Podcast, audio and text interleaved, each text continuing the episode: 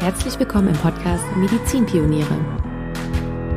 Hier bekommst du Inspiration und neue Perspektiven für die vielfältigen, unkonventionellen Karrierewege in der Medizin. Dein Host für diesen Podcast bin ich, Caroline. Ich bin selber Ärztin und stelle dir hier im Interviewformat spannende Ärztinnen und Ärzte vor, die von ihrem Weg berichten. Also lass dich inspirieren und ganz viel Spaß bei dieser Episode.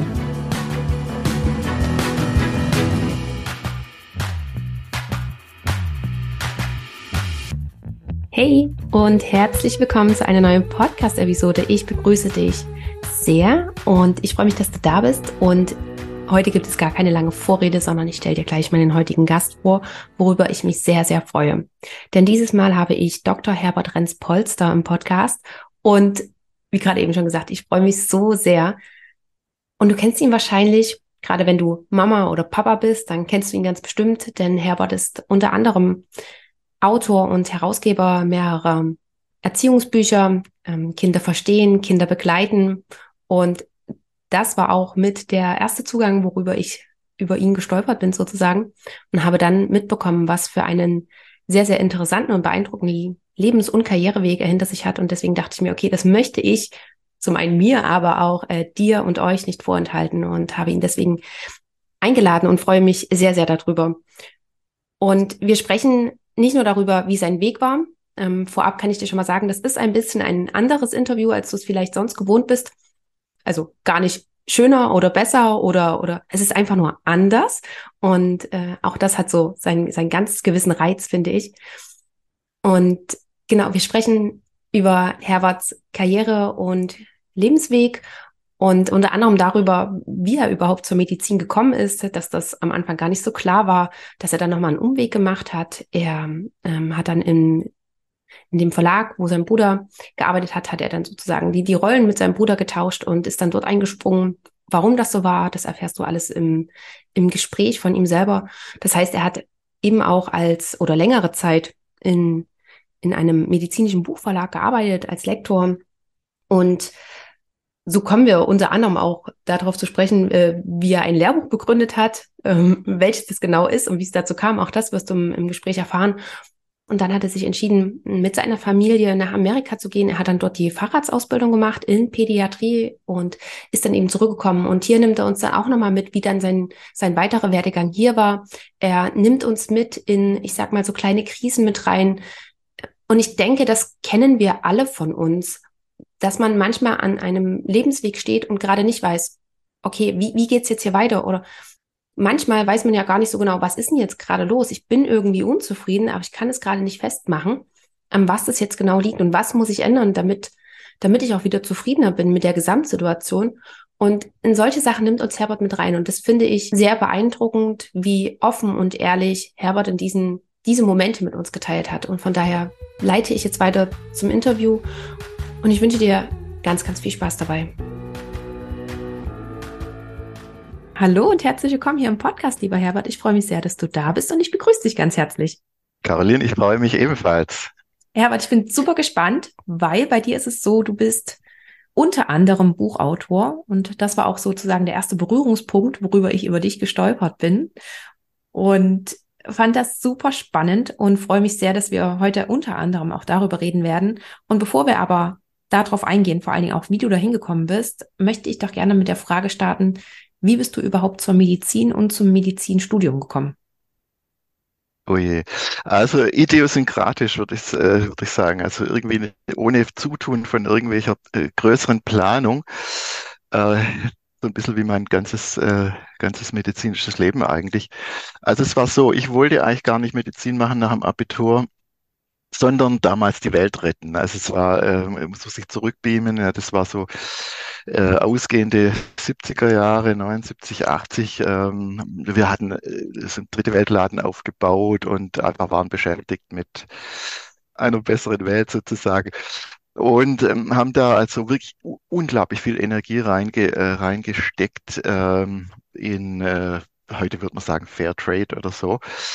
Und äh, und, und so sind dann die Monate dahin gegangen, dann äh, ein Jahr, dann kam Zivildienst und dann waren es irgendwie natürlich dann schon zweieinhalb Jahre und dann irgendwann mal kam mein Vater in unser Zimmer. Also unser, ich muss dazu sagen, unser ist, äh, kriege ich nicht aus meinem Sprachgebrauch raus, weil äh, ich bin als Zwilling aufgewachsen mit einem äh, eineinigen Bruder und äh, irgendwie kriegt man das nicht raus. Also, also es gilt, es gilt natürlich ich, ja. Gut, dann kam also mein Vater, mein Vater in unser äh, Zimmer rein. Wir, wir lebten tatsächlich noch zu, zu Hause bei unseren Eltern. Äh, und er ist eigentlich ein sehr äh, zurück, ja, äh, zurückhaltender Mensch. Ähm, und war völlig außer sich und hat da rumgebrüllt, wirklich tatsächlich, was soll da werden, was soll aus euch werden und so weiter. Ist mir ganz egal. Dann fang, dann fang doch eine Lehre an bei Glute, das war der Flaschner im Dorf, ähm, oder mach diese, aber, aber so kann es nicht weitergehen, ja. Äh, und so haben wir beide, also tatsächlich mein Bruder Ulrich und ich auch, uns, äh, dann waren wir konfrontiert mit der Frage, ja eigentlich tatsächlich, was, was sollten aus dem angefangenen Leben jetzt äh, noch werden und, äh, und so. Und ich hatte immer äh, mein, mein Interesse galt der Biologie eigentlich, vor allem den Pflanzen. Ich habe früher ganz viel so Pflanzen gesammelt und gepresst und äh, ja. Solche Sachen kannte also wirklich alle, alle Blumen und äh, auf dieser Welt und wollte dann eigentlich Pflanzenarzt werden damals. Und, und dann aber habe ich festgestellt, das, das taugt irgendwie nicht, weil da kannst du nachher eigentlich fast gar nichts machen. Außer vielleicht in einer Pharmaindustrie oder so dann Pflanzenschutzmittel entwickeln. Und dann lag eben, eben nahe, okay, dann halt das nächstbeste Pflanze, dann halt Mensch. Und das war dann das nächste sozusagen, okay, äh, lass uns Medizin machen. Okay, also ein sehr ungewöhnlicher Start, sage ich es mal so. Und du hast aber auch schon während des Studiums, war dir das wahrscheinlich in Deutschland nicht genug, sondern du bist auch schon äh, während des Studiums beziehungsweise auch für deine Doktorarbeit, ähm, hast du schon angefangen rumzureisen. Und nimm uns da mal bitte mit rein. Wie, wie war das damals und wie bist du auch dazu gekommen und wo warst du vor allen Dingen? Ja, das war auch äh, Zufall. Das war liebesbedingt. Äh, ich habe dann äh, während des Studiums äh, meine zukünftige Frau kennengelernt äh, und die ist eine, die ist in Indien geboren und ist dann äh, mit 16 nach Deutschland gekommen und hat sich da eben so langsam, so langsam in die deutsche Kultur äh, einge, naja, ähm, eingearbeitet sozusagen. Und ja, nachdem ich sie kennengelernt hatte, war eigentlich klar, ich will auch, äh, vielleicht kann man das irgendwie verbinden und dann kennenlernen, wo sie, ähm, äh, wie sie gelebt hat, wo sie gelebt hat. Und dann war die Idee geboren, aha, jetzt, ähm, ich guck mal, ob ich eine Doktorarbeit in der Ecke da kriegen kann. Und so habe ich tatsächlich dann meine Doktorarbeit in Pakistan, aber auch dann in Indien, also in äh, Lepra-Krankenhäusern machen können äh, über das Tübinger Tropeninstitut und habe dafür äh, ja drei Monate in Karachi gewohnt und danach sind wir dann äh, noch ein halbes Jahr durch äh, durch Indien und Nepal und was man so macht, also das normale äh, das normale Trekkingprogramm plus äh, ein bisschen gucken, wo wie wurde meine Frau eigentlich groß, ja. Wow, ziemlich cool. Ähm, hattet ihr auch überlegt, äh, dort zu bleiben? Ähm, stand es irgendwann mal zur Debatte oder war das so, ihr wolltet definitiv wieder zurück? Nie. Also ich war, äh, ich, ich war ehrlich gesagt äh, ziemlich überfordert mit äh, der ganzen, mit Indien damals. Wahrscheinlich heute wäre ich genauso überfordert. Äh, nee, das war stand nie, äh, nie, nie zur Debatte. Es war vielmehr so, hm, dass ich unheimlich gern wieder zurückgegangen bin. Äh, aber auf dem Weg auch wiederum relevante Erfahrungen gemacht habe, die für mein, äh, meine medizinische Laufbahn wiederum äh, also wirklich nachhaltig, äh, nachhaltig wichtig waren. Und das war so, dass ich damals in Indien, äh, ich war da komplett unvorbereitet. Also ich muss sagen, äh, wie man so als junger Mensch da einfach so da, da, da rein reinspringt. Äh, ich hatte dann wirklich ganz schlimme äh, Durchfallserkrankungen, chronisch immer, also die ganze Zeit. Das war also ging schon los in Pakistan, dann, dann in Indien. Äh, und dann wurde ich irgendwann plötzlich ganz akut krank mitten in der Nacht. Ich hatte dann eine, äh, ganz, ganz schlimme Schmerzen, nämlich gewandt, gewandt auf dem äh, Teppich oder auf dem Boden. Äh, konnte wirklich nimmer brauchen und so weiter, wie man sich so vorstellt und kam dann wirklich auf dem Schragen sozusagen äh, hingetragen ins lokale Krankenhaus mitten im Land in Indien, also wirklich ähm, Karnataka State, äh, kleines Krankenhaus. Der einzige Arzt dort hat gerade sein Studium beendet gehabt. Der hat das ganze, das ganze Krankenhaus geführt. Es ist dort so ein System, dass man, wenn man ein Stipendium bekommt ähm, von bestimmten Organisationen, dann muss man sich dafür verpflichten, dass man mindestens ein oder zwei Jahre auf dem Land äh, arbeitet, sonst würden die dann überhaupt niemand äh, bekommen. Und dieser Mensch, Ari, Ari Chaco, äh, hat mich da also dann wieder aufgepäppelt. Und zum Hintergrund vielleicht, ich war immer so unterwegs eigentlich in der ganzen meiner ganzen medizinischen Ausbildung eigentlich, ah, so ein bisschen die Nase, die Nase weit oben und ach, das ist doch diese Schulmedizin und halt so auch ein bisschen der Geist der damaligen Zeit, da gibt es bestimmt Alternativen und ich habe mich natürlich unglaublich interessiert für pflanzliche Sachen und alternative Medizin und also wirklich, ich, habe gelernt, aber eigentlich mehr oder weniger so mit dem Ziel, ich mache später ganz anders, ja, so ein bisschen die Vision, eine Praxis im Garten möglichst, ja, so ganz romantisch und dann kommen die, die Patienten und man heilt die dann auf sanfte, sanfte Art. Und jetzt war ich also mitten in Indien, ähm, schwer krank, schwerst krank, ja, also auch mit Bewusstseinsschwund und was weiß ich. Und da ist dieser junge Arzt, ähm, jünger als ich, ein Jahr, ein Jahr jünger, und der hat absolut kompetent wirklich.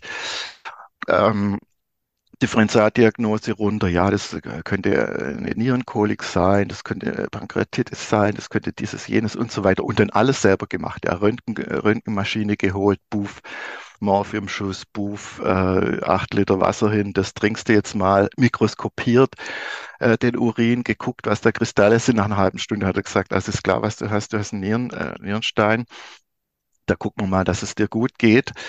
Und ich war äh, da, dahin getragen, ja, schlichtweg, also auch er als in, in seiner Präsenz und in seiner, ja, auch in seiner äh, Professionalität und auch menschlichen Verbindlichkeit, ja. Und wir haben uns dann äh, auch angefreundet. Meine Frau war da übrigens immer dabei, weil die Krankenhäuser dort, das ist, ist äh, da ist die ganze Familie natürlich mit dabei. Und, äh, und dann kam es so, dass wir uns erst einmal befreundet haben und er hat dann angeboten, ach komm, ähm, du kannst gern bei mir ein bisschen bleiben und formulieren und ein bisschen rumgucken. Ähm, der hat alles gemacht, da gab es auch eine Frühgeborenenstation, ähm, wo auch Pastor mal gesagt hat, da muss ein bisschen wärmer, muss wärmer sein und so weiter. Also ideal. Und dann habe ich, äh, hab ich mit ihm, meine Frau auch dabei, äh, ähm, drei Wochen ähm, ja, einfach Patienten gesehen und, und, auf einen ganz neuen Zugang bekommen. Und das war für mich wirklich, äh, das war reinigend. Ähm, ich habe mir dann sofort, äh, das weiß ich noch, in der nächsten größeren Stadt, habe ich mir dann Harrisons Innere Medizin Reiseausgabe und die Reiseausgabe war trotzdem noch bestimmt gefühlte drei Kilo schwer, ja, in, in den Rucksack gepackt und habe einfach angefangen, das zu machen, was ich vorher nie gemacht habe, nämlich mit großem Ernst ähm, Medizin zu lernen. Und ja, so kam es. Ja. Es ist wirklich dann, äh, diese Reise nach Indien war dann auch eine Reise wieder zur Medizin. Trotzdem hast du ja nach deinem Studium erstmal nicht als Arzt gearbeitet. Korrekt. Wie, doch, wie? Äh, doch, ich habe als äh, Arzt im Praktikum habe ich schon gemacht. Mhm. Damals war es so, da mussten wir noch äh, 18 Monate nach dem PJ als Arzt im Praktikum arbeiten. Es gab, es gab ja eine Ärzteschwebe, es gab Ärzte ohne Ende, denen konntest du äh, auch Praktika abschwätzen sozusagen. Ähm, und die habe ich tatsächlich gemacht in der Universitätskinderklinik Tübingen. Das war damals absolut der, große Wurf. Ja. Du, du warst da Ärzteschwebe mit dem ASM gedacht, ach, da kriegst du, wirst du eh nur arbeitslos. Ähm, und dann habe ich aber dort, wo ich mein PJ gemacht habe, die Stelle angeboten bekommen und habe die dann äh, tatsächlich gemacht. Und wie blöd kann man sein, dieses große Los dann wieder, wieder fahren äh, zu lassen. Äh, tatsächlich habe ich mich dann danach aufgehört. Es äh, gab damals kaum jemand, hätte kaum jemand in, in Betracht gezogen, weil mir auch angeboten wurde, dass ich weitermache. Aber das hatte wiederum persönliche Gründe äh, weil ich damals, wir hatten unser erstes Kind bekommen, ich, äh, so PJ-Zeit, diese, diese Ecke, wir hatten also einen, einen Säugling. Und für mich hat es überhaupt nicht zusammengepasst, dieses da voll eingespannt zu sein, aber auch kulturell. Also das ist was wahrscheinlich heute ein bisschen schwer nachvollziehbar und ich, ähm, ja, es fällt mir vielleicht ein bisschen schwer drüber zu reden, aber es war tatsächlich so, ähm, ich war sozialisiert eigentlich so ein bisschen in der Alternativbewegung. Ja, so diese, ähm, ja, äh, andere Ziele, also mit, mit Hierarchie ein bisschen schwierig, beziehungsweise kritisch. Und jetzt war ich da in einer Veranstaltung, die damals absolut hierarchisch war. Also ich glaube, die Medizin hat immer so ein bisschen hinterhergehinkt mit dem, was in der Gesellschaft an Änderungen sozusagen passiert. Es war immer autoritär äh, oder autoritärer als der Rest der Gesellschaft. War sicher nicht vorne dran im, äh, in der, äh, ja, in der äh, Veränderung hin zu ja, liberalerem ähm, Miteinandersein. Also auch bis heute ist ja eine unglaublich hierarchische Veranstaltung. Das könnte sich ja überhaupt, überhaupt niemand leisten. Also wenn jemand Geld verdienen müsste, äh, das kannst du das gar nicht mehr leisten. Ja. Die, die Unternehmen sind ja nicht umsonst auf dem Weg zu mehr Teamwork und äh, mehr Mitentscheidung. Ja. Und, und das in den Kliniken ist das irgendwie nicht angekommen. Damals noch viel, viel weniger. Ja. Da war wirklich der Chef, da, das war der Gott. Ähm, der Oberarzt, der äh, kurz darunter und so weiter. Ich kam, ich kam damit, obwohl es gut hatte, eigentlich so vom, äh, es war interessant und ich fand den, äh, den Tätigkeit wunderbar. Also ich bin wirklich so richtig, äh, so Kinder, Kindermensch und, und das interessiert, hat mich auch interessiert. Aber ich bin immer wieder an Grenzen gestoßen, äh, die mich dann gekränkt haben oder, also ich glaube, ich muss da mal vielleicht ganz, äh, ganz äh, offen sein. Das, was mich letzten Endes rausgedrängt hat, war eine Kränkungserfahrung, wo man sagen wird, ist der doof. Ähm, und das war so, dass ich, äh, ich sollte eine, eine Fortbildung machen. Das mussten damals die jungen äh, Kollegen, musste jeder einmal im Jahr, äh, musste eine, äh, äh, morgens eine Fortbildung bestreiten. Das war immer ein großes Ding. Und ähm, ich auch. Und ich habe mich darauf vorbereitet und fand es eigentlich ganz toll. Und zwar habe ich da mein Haupt, mein Lieblingsfach äh, genommen, das, das Auge. Ja, weil ich äh, meine Doktorarbeit ging übers Auge bei Lepra und hatte dazu in der Kinder, in der Augenklinik äh, hospitiert, um die Techniken zu lernen, habe da dann ganz viele Augen untersucht in Pakistan und so weiter. Ich war da ziemlich fit, hatte auch eigene kleine Geräte entwickelt, wie man da so, was man da machen kann, Low-Tech. Und ich wollte einfach wahrscheinlich ein bisschen glänzen und habe den so halt so bisschen den Aufwasch über das Auge und hat das dann natürlich auch sehr kreativ äh, gestaltet mit das blaue Auge, also sozusagen ja Skleritis und was weiß ich und das rote Auge und was weiß ich. Und ähm, und sicher auch äh, sicher auch alles von Hand äh, dann gemalt und so.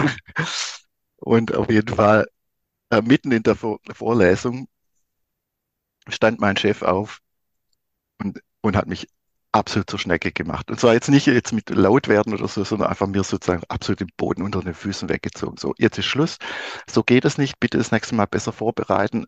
Der Oberarzt soll äh, nachher zu mir kommen, wie kann da was passieren, dass so eine Nummer hier durchgeht und so weiter? Und, und ich voll abgeduscht, ja. Von Kollegen alle nur still, ja. Und danach schleicht jeder nur so rum. Und ich habe mich das so äh, wirklich entwertet äh, gefühlt. Und ich glaube, das war das, das war der Tropfen, der das fast zum Überlaufen gebracht hat, weil ich schon vorher überlegt habe, oh, da ist so ein, äh, das steht so quer zu meinem Familie, zu unserem Familienleben auch zu den Freiheiten, die wir eigentlich so gewohnt waren. Wir waren viel draußen, haben viel mit dem Fahrrad sind rumgefahren, auch mit unserem kleinen, äh, kleinen Kind. Und ich glaube, das hat das, den Fass zum Überlaufen gebracht. Und könnte letzten Endes äh, tatsächlich entscheidend gewesen sein für meine ganze medizinische Karriere. Also deshalb habe ich mir überlegt, ich, äh, ob ich mich da wirklich hier äh, zum, äh, zum Deppen machen soll und das erzählen soll. Aber das sind die kleinen Momente, die vielleicht über vieles entscheiden, wo wir eben nicht, äh, nicht wissen. Jedenfalls habe ich dann, als das Angebot kam, ja doch weiterzumachen, habe ich einfach gesagt, nee, ich, äh, äh, nee, danke. Wow, auf alle Fälle erstmal danke fürs Teilen und dass du hier auch so offen warst. Und ähm, das, das ist nicht selbstverständlich.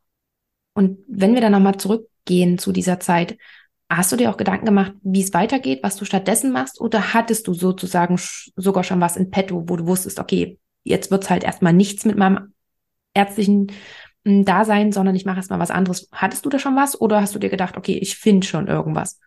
Ja, ich hatte nur Visionen. Also ich hatte Visionen und vielleicht auch einzelne so Optionen. Ich wusste über meinen Zwillingsbruder, der hat eine ganz, auch eine ganz andere Karriere gemacht. Die hatten schon während dem, äh, eine Gruppe von Studenten schon während dem Studium angefangen, ähm, so einen kleinen Verlag aufzubauen. Das war damals, gab es so Skripten, ja, damals noch so hektografiert mit ähm, also blauer, blauer Tinte und so weiter. Und da waren halt Leute, die haben das dann so ein bisschen zusammengeschrieben, zusammengefasst, so wahrscheinlich die, der faulere Teil der Studentenschaft ähm, hat die dann gekauft, weil sie dann nicht zu den Vorlesungen gehen mussten und, äh, und so weiter. Und das hat man dann immer mehr professionalisiert. Da gab es dann das erste Desktop-Publishing, also so dieses, äh, dass man selber äh, was gestalten konnte. Und da war eben eine Gruppe von Studenten, die haben das äh, gemacht. Die haben dann äh, das, was später Klinikleitfaden wurde, den manche vielleicht äh, noch kennen, das ist eine äh, große Serie. Die gab es eben einen Band. Ähm, da hat einer Formulatur gemacht in Großbritannien, ein Student und ist dann zurückgekommen hat gesagt, die haben alle in der Kitteltasche äh, so Dinger, die sie rausziehen und dann wissen die immer gleich, was das zu tun ist sozusagen. Und wir hatten ja nur die dicken Lehrbücher und vielleicht noch ein paar Skripten. Und äh, die haben dann eben daraus dann so eine Idee gemacht und haben das, dieses Konzept, Konzept dann äh, nach Deutschland gebracht und daraus dann eigentlich letzten Endes einen Verlag aufgebaut. Also, und das war damals ganz am Anfang, aber ich hatte schon so Ideen, ich wusste, man kann auch anderes machen und ich könnte ja vielleicht auch im Buchbereich, mich haben Bücher immer interessiert, ja, vielleicht gar nicht in der Medizin, vielleicht ganz anders. Also, es war richtig luftig. Man muss wirklich sagen, nichts äh, Konkretes, aber konkret, was wir gemacht haben, das war auch wirklich äh, die, die Planung dann, das war einfach mal aufzubrechen mit unserem äh, Sohn, der war dann äh, drei Jahre, äh, und mit dem Fahrrad durch Europa zu fahren. Also äh, sozusagen. Wir hatten wirklich nicht viel. Wir hatten äh, wenig, also kaum Geld, ja.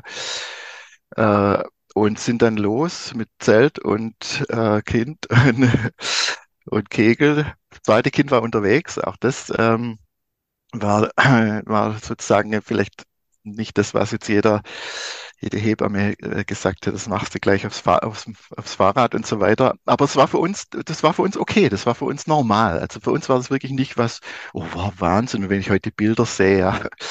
Also Fahrradhelme gab es nicht ähm, äh, und so weiter, ja. Also für 12.000 Kilometer durch Europa, durch wirklich damals auch äh, Teile, die äh, wo, nie, wo, wo du nicht normal nicht hin, hingegangen bist, also so hinter einen eisernen Vorhang nach Bulgarien oder so, das war also nicht so der, nicht so der, der Trip, da hieß es dann in Griechenland, da, dort ist eine Hungersnot, ja, und da haben wir uns wirklich mit kiloweise mit Spaghetti äh, alles vollge, äh, vollgepackt und haben dann im ersten kleinen Dorf gleich mal die, die äh, gefragt, das sind ja die Kinder und äh, und gefragt, ob es Brot gibt. Ich hatte so ein, äh, so ein äh, Lexikon und dann hat der, der Ältere hat dann so das kleines Kind losgeschickt nach Brot zu, Brot zu und dann wussten wir ja, da gibt's, äh, gibt's Brot, ja.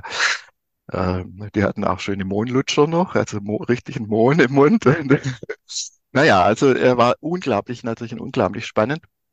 Und wir sind dann zurück nach Deutschland, als unser zweites Kind geboren wurde, weil es einfach äh, Zeit für ähm, die Geburt war. Wir hatten, ich hatte keinen Job, äh, also in der Medizin und habe dann bei meinem Bruder, ähm, das war dann so die äh, sozusagen mein Notanker äh, in seinem kleinen Start-up, wie man heute sagen würde. Das habe ich dann übernommen, äh, also wirklich übernommen im Sinne von, äh, er hat dann sein AEP gemacht. Äh, und äh, hat mir dann immer so eine Woche vorher die wichtigsten Sachen erzählt, was, was wichtig ist. Und, und so habe ich dann Learning by Doing äh, da in dem Verlag äh, gearbeitet. Und da kam dann auch unser drittes Kind nach anderthalb Jahren äh, zur Welt. Und da habe ich dann, glaube ich, vier, vier Jahre äh, habe ich dann in diesem Verlag gearbeitet und da das Programm aufgebaut, Bücher, also Medizinbücher gemacht, aber von Scratch sozusagen, Ideen, wie könnte man was machen und äh, auch vieles, äh, vieles versucht auch äh, ein bisschen, ein bisschen anders zu machen, als jetzt weg von diesen, von diesen großen äh, äh, Werken, ja, äh, hin zu was brauchen die Studenten und was, äh, wie holst du die ab, damit sie es besser verstehen können. Ja, das war ja oft äh, damals so riesige Werke von 200 Professoren, aber wirklich äh, wirklich viel rübergekommen im Sinne von Didaktik und so ist nicht. Und, und diese Lücke haben wir, äh, haben wir besetzt sozusagen und neue Buchkonzepte entwickelt, die sehr erfolgreich waren. Und ich konnte dann da sozusagen die technische Seite lernen und auch die Herausforderung äh, von Buchentwicklung und habe dann da auch ein Lehrbuch tatsächlich begründet, weil es einfach niemand anders war, äh, wo das, wo das machen wollte, äh, das ich dann geführt habe noch bis bis ja vor, vor, vor zehn Jahren oder vor acht Jahren oder so. Ähm, war das ja. der Klinikleitfaden? Nee, das, äh, nee, das ist witzig. Das war, eigentlich war es ein innere Medizinbuch, das Basislehrbuch Innere Medizin, das gibt es noch heute. Das war eigentlich lange Zeit das erfolgreichste innere Buch. Obwohl ich ja, ich bin kein innere äh, Mediziner, aber das weist schon darauf hin. Also es war wirklich Basis. Pathophysiologie war immer mein Ding. Und ich habe das nicht allein gemacht, sondern ich habe ich hab die Herde die Herde zusammengetrieben sozusagen und das Konzept erarbeitet. Also das ist eigentlich äh, das, das Entscheidende an einem Buch. Ja. Mhm. Hatte die Medizin gefehlt in dieser total, Zeit? Total. Ich habe immer, ich habe mich auch immer so ein bisschen unwohl eigentlich, oder was heißt unwohl oder vielleicht nicht vollwertig oder so gefühlt, wenn ich dann dachte, ja, boah, und die machen da das mit, mit Menschen. Äh, spannende Sachen, tolle Sachen. Ich habe ja immer mit, ich habe ja immer mit Klinikern gearbeitet, weil äh, Buchautoren äh, sind nun mal sind nun mal äh, tätige Menschen.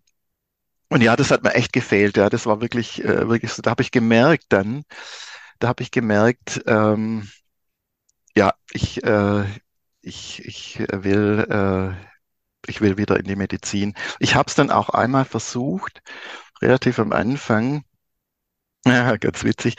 Äh, äh, habe ich angedockt bei einem ehemaligen Oberarzt von der Uni äh, Tübingen, also den ich kannte und der mich auch gemocht hat. Und der hatte dann inzwischen auf dem Land irgendwo eine, äh, eine Klinik äh, als Leiter. Äh, und äh, und äh, dann habe ich da mich beworben und bin dahin. Und, und es war wirklich, ich glaube, ich glaube echt, das war der absolute Zufall wieder. Ich habe die Stelle nicht gekriegt natürlich. Ich, äh, und zwar ich war komplett durcheinander in dieser, äh, diesem Vorstellungsgespräch. Ich hatte noch nie in meinem Leben eine Migräne und habe auch glaube danach nie wieder eine gehabt. Und da eine Bombenmigräne. Ich war echt neben mir. Ich, ich wusste nicht, wie mir, wie mir, wie mir war. Äh, vielleicht war es das, aber es war auch gleichzeitig gab es damals auch ähm, der Gastärzte aus Rumänien, die sehr gerne in den Kliniken gearbeitet haben. Das hat er mir dann nachher klar gesagt, du, da habe ich jemand, der umsonst arbeitet.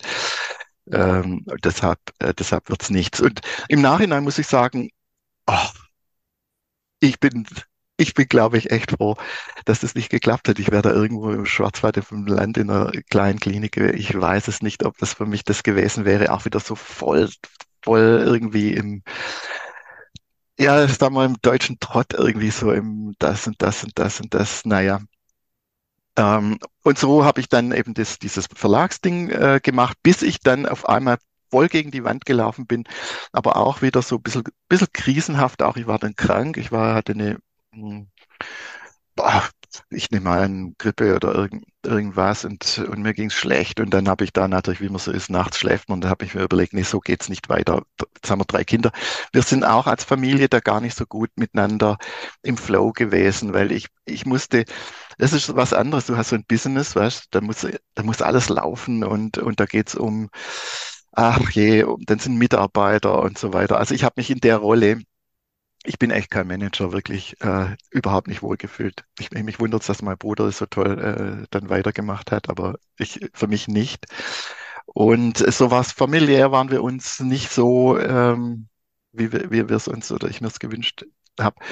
Und dann in dieser, in dieser, in diesen Nächten habe ich beschlossen, so jetzt, äh, ich fange wieder an in der Medizin und hatte glücklicherweise hatte ich schon äh, ein internationales Examen gemacht, das mir äh, erlaubt hat, also mein, mein Plan war klar, ins Ausland gehen. Ähm, und äh, vor allem USA hat mich da angezogen und ich hatte schon, ich glaube, während dem IP äh, oder während dem PJ oder so hatte ich schon mal oder vorher schon, ich keine Ahnung, äh, so ein bisschen wie viele damals die Idee, ach, lass uns mal wo ganz anders in Christchurch, New Zealand, das hört sich doch klasse an, ja, was weiß ich. Äh, und damals gab es ein Examen, wo dir sozusagen die Tür dahin geöffnet hat, und habe ich das gemacht. Und das war damals auch noch gültig für USA. und dann war das auch wieder, das war wirklich tight ein ganz enger, äh, eng, äh, hat eng gepasst. Ich wollte es unbedingt und zwar jetzt und möglichst schnell. In den USA beginnen ja die, äh, die klinischen Stellen für die Weiterbildungsassistenten, die beginnen ja immer nur an einem Tag im Jahr. Die sind rund, rund um die USA immer. Es ist äh, am 1. Juli geht's los. Äh, das sind ja drei, drei Jahre, die ganz genau abgezirkelt sind. Da weißt du jeden Monat, was du machst sozusagen. Und, äh, du kannst also nur dich einmal im Jahr sozusagen, gibt es eine, eine, eine Deadline. Und ich habe die wirklich nur gepackt, weil ich nachts äh, mit einem geliehenen Auto durch die Lande in Schleswig-Holstein fahren musste, um noch eine Auslieferungsstation äh, am Flughafen zu kommen, damit dieser, äh, diese Bewerbung rechtzeitig weg war. Also es war dann wirklich, wirklich auch wieder. Naja, und dann sind wir, äh, ein paar Monate später sind wir dann durch USA getingelt und haben uns die Kliniken angeschaut. Ich äh, konnte, da macht man eine Liste, da guckst du vorher, äh, bewirbst du dich, dann äh, kriegst du eine Einladungen ähm, und dann tingelst du diese Stellen durch und dann machst du eine Rangliste und äh, bewirbst dich an einer zentralen Stelle. Und ähm, naja, und dann, äh, dann kriegst du eine Zusage.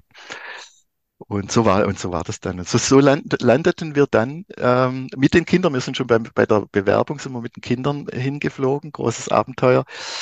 Äh, da land, landeten wir in New England, also in, in Maine.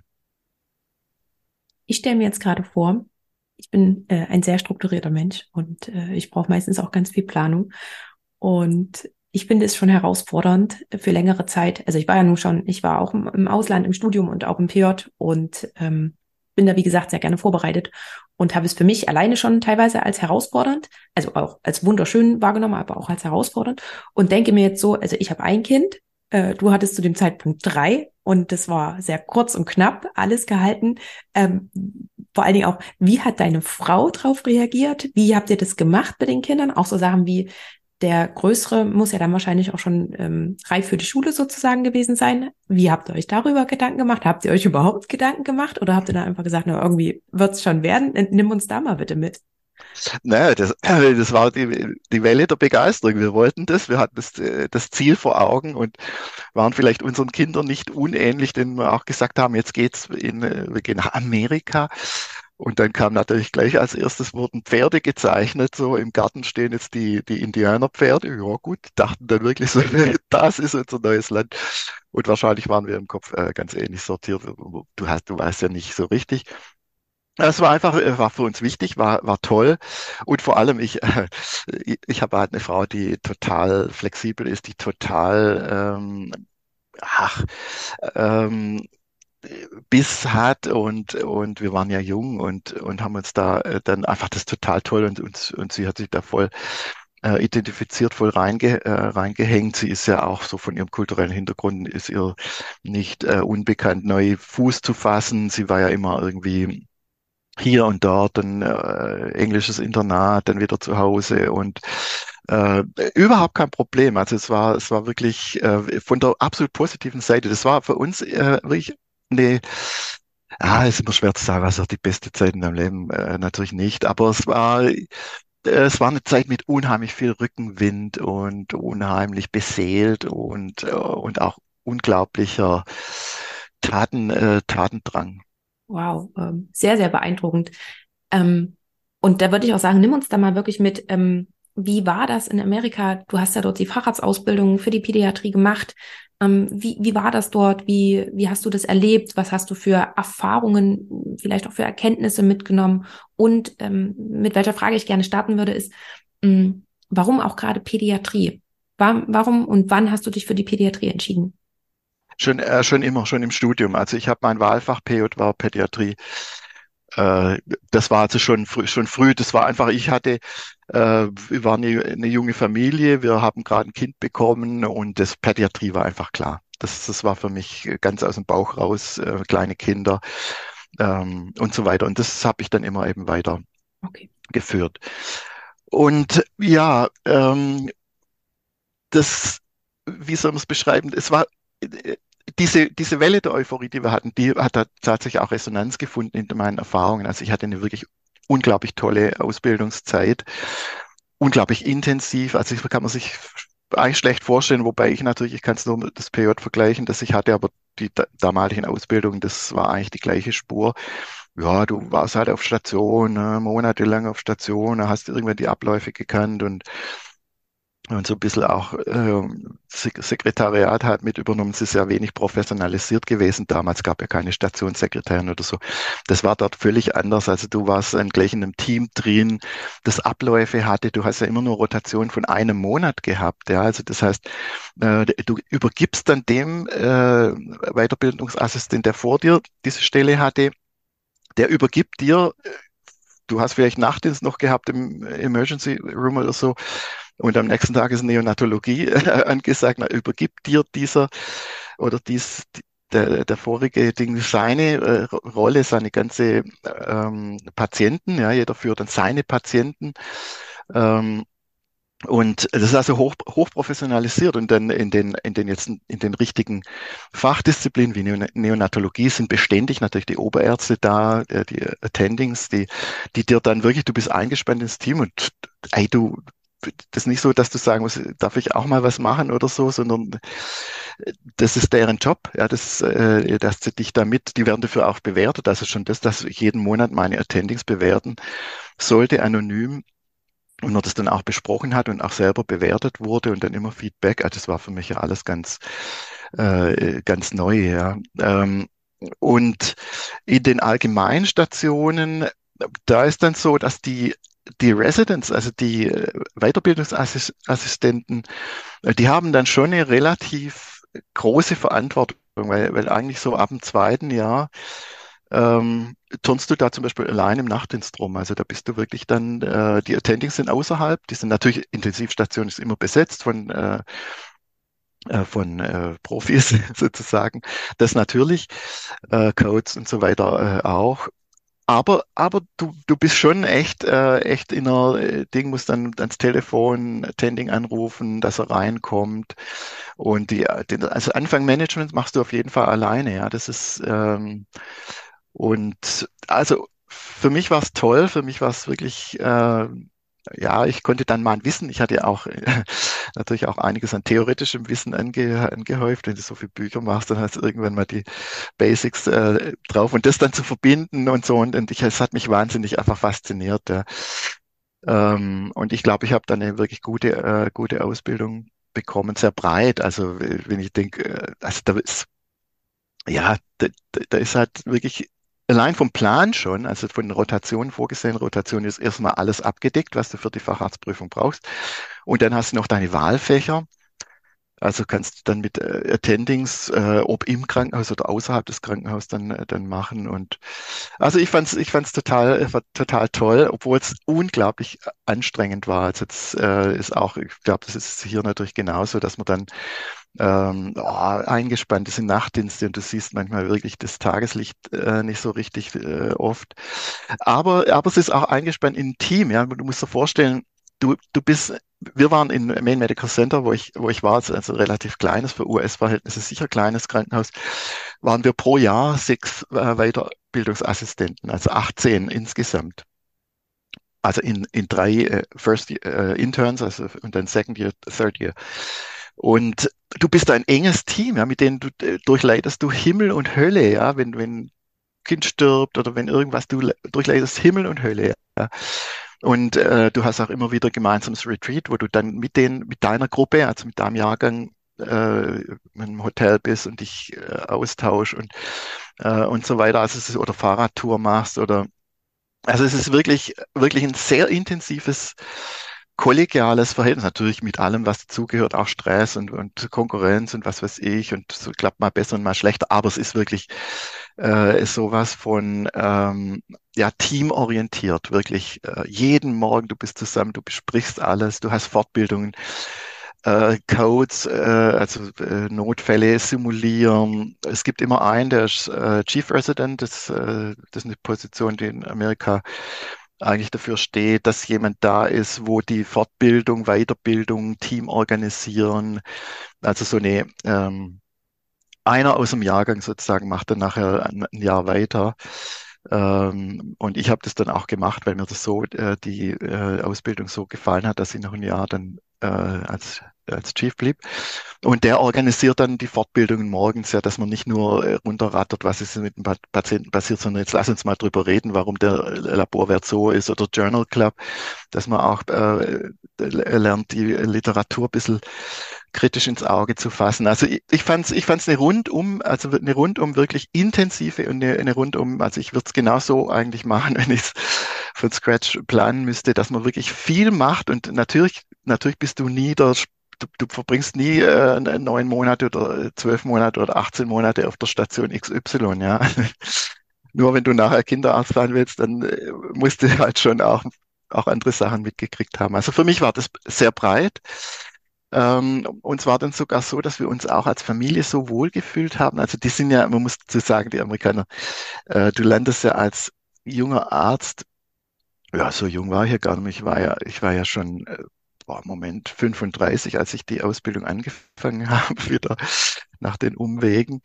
Ähm, du landest dann natürlich auch in einer, in einer Gruppe von Amerikanern, die unglaublich, äh, ja, natürlich ist nicht das durchschnittliche äh, Amerika mit allen Problemen und äh, Problemverhalten und so weiter, sondern ist schon auch eine, natürlich eine, äh, eine, eine bürgerliche Schicht mit, äh, wo auch, ja, äh, miteinander gut, äh, gut, gut umgehen wollen. Ja, und, und das, das fand ich wirklich, äh, fand ich gelungen. Und uns als Familie hat das wirklich, es war so, obwohl, obwohl es so intensiv war, man kann sich das gar nicht vorstellen, haben wir da mehr, mehr gemacht draußen und mehr erlebt, einfach weil, wenn du dann Kinder hast, die erleben ihre Sachen. Ja, das, äh, ja, neu in der Schule, äh, international, also lernen dann Englisch und äh, dann Nachbarn und alles ist neu. Ähm, und das zieht dich so regelrecht mit. Also bei mir war immer dann das Auto gepackt, wenn ich vom Dienst kam, war das schon gepackt voll, alles mit Ding, Kanu obendrauf, was weiß ich. Und dann sind wir los und das ganze Wochenende, wenn ich freies Wochenende von jede Stunde ausgenutzt, waren immer äh, immer draußen und die Natur, muss man schon sagen, ist ja gigantisch äh, schön und zugänglich. Ja, du kannst halt da schon äh, um die Ecke äh, in abenteuerliche äh, Sachen eintauchen und das, das haben wir immer genossen. Ja, du kannst an den Strand gehen, Maine ist ja wirklich wie Schweden so ein bisschen. Und, äh, und dieser Rückenwind hat uns, obwohl es so ein Stress war, hat uns dieser Rückenwind einfach, äh, einfach getragen.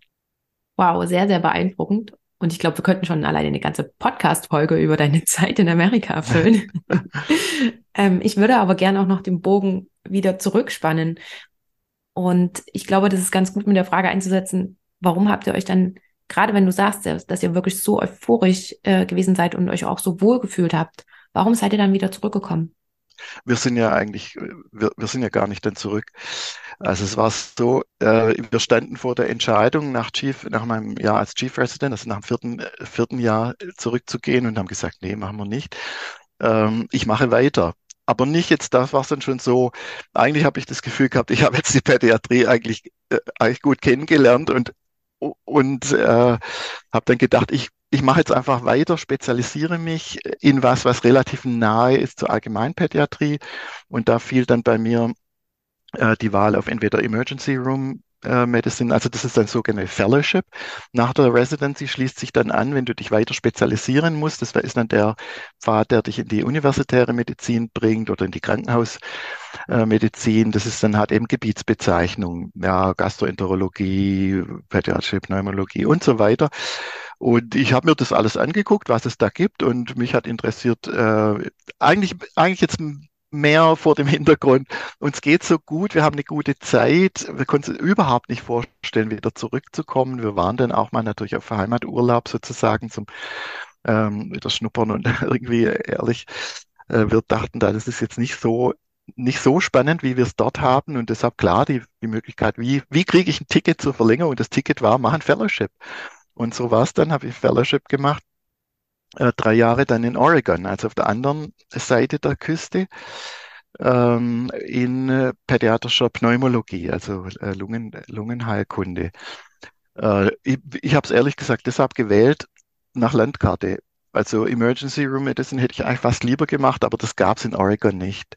Und Oregon, muss man sagen, ist, ist für jeden, der Natur, äh, Natur mag, äh, der denkt natürlich ganz schnell an diesen Staat. Äh, das ist wirklich die Hälfte des National Forest und, äh, und ist einfach toll, ja.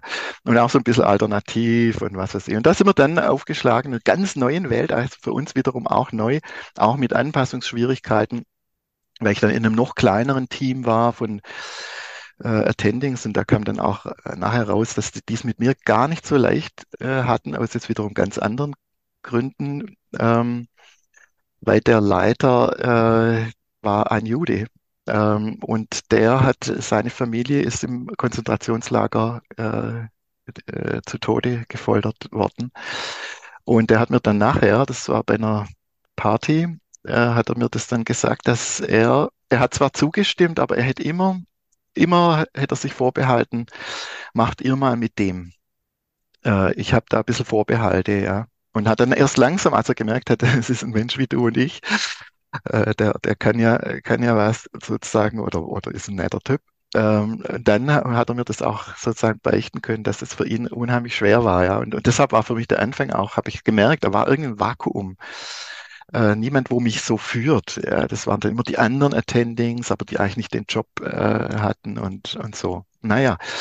Und das war auch wiederum eine ganz spannende Zeit. Fellowship muss man sich vorstellen. Fellowship ist dann was, da lernst du natürlich die Spezialsachen, ja, die, die Techniken der Disziplin, äh, Bronchoskopie und was weiß ich, Lungenfunktion und so weiter. Aber das ist ganz stark eigentlich reservierte Forschung.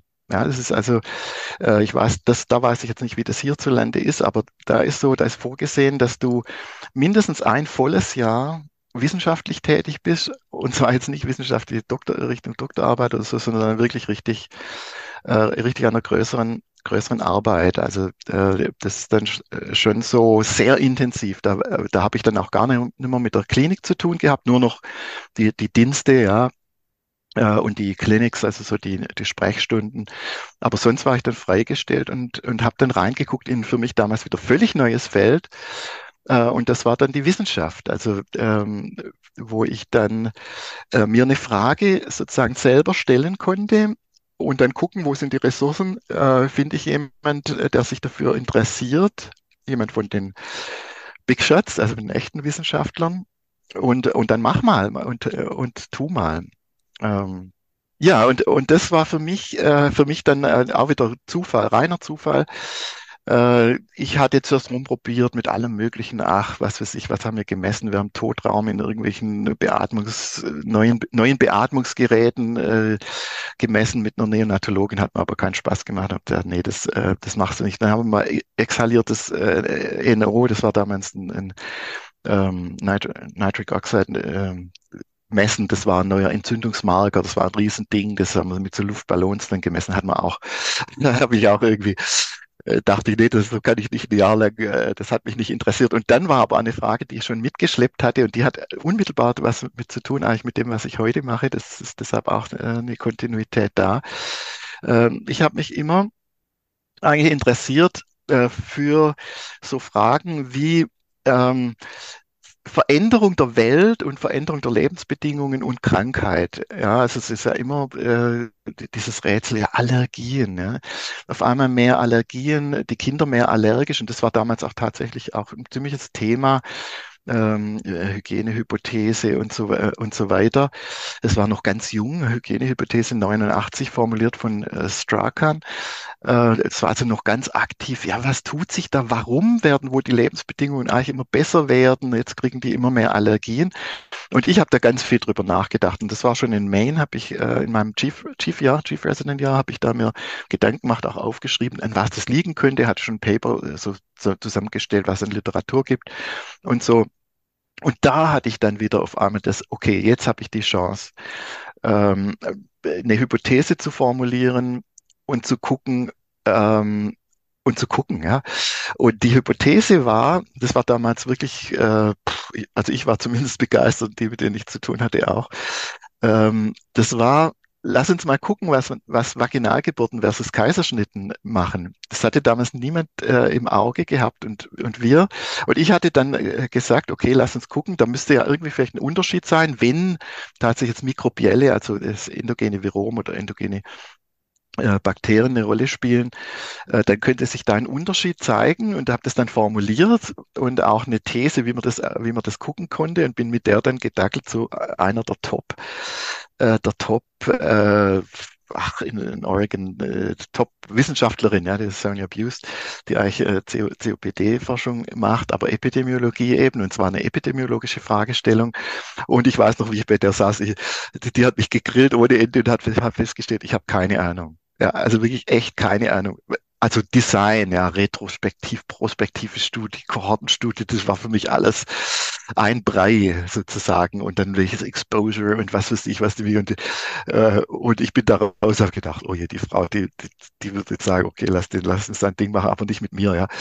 Und dann, und dann hat sie mir sofort eine E-Mail geschrieben, Herbert, this is the way to go. Ja, und hat jetzt gesagt, sie nimmt mich unter ihre Flügel. Und das war damals ein, Brüller auch für unsere Abteilung. Wir waren eine kleine Abteilung und da diese große Erwachsenenmedizinerin, Pneumologin, äh, weltweit bekannt, was weiß ich, und das hat mir unheimlich viel Rückenwind gegeben. Und die hat mich begleitet und mir allmählich die Unterschiede zwischen Kohorten, Prospektive, Kohortenstudie und so weiter äh, beigebracht. Und wir haben dann Design gemacht, das ist unglaublich äh, toll, weil wir hatten zufällig ähm, eigentlich, das ist auch typisch amerikanisch, da gibt es ja ganz große Versicherungsunternehmen, ja, an denen du, du hast einen Vertrag mit dem Versicherungsunternehmen sozusagen, die decken alles ab, also sogenannte Healthcare Maintenance Organizations äh, die Prävention machen, das, was weiß ich, den zahlst du dann im Monat so viel oder deine Firma.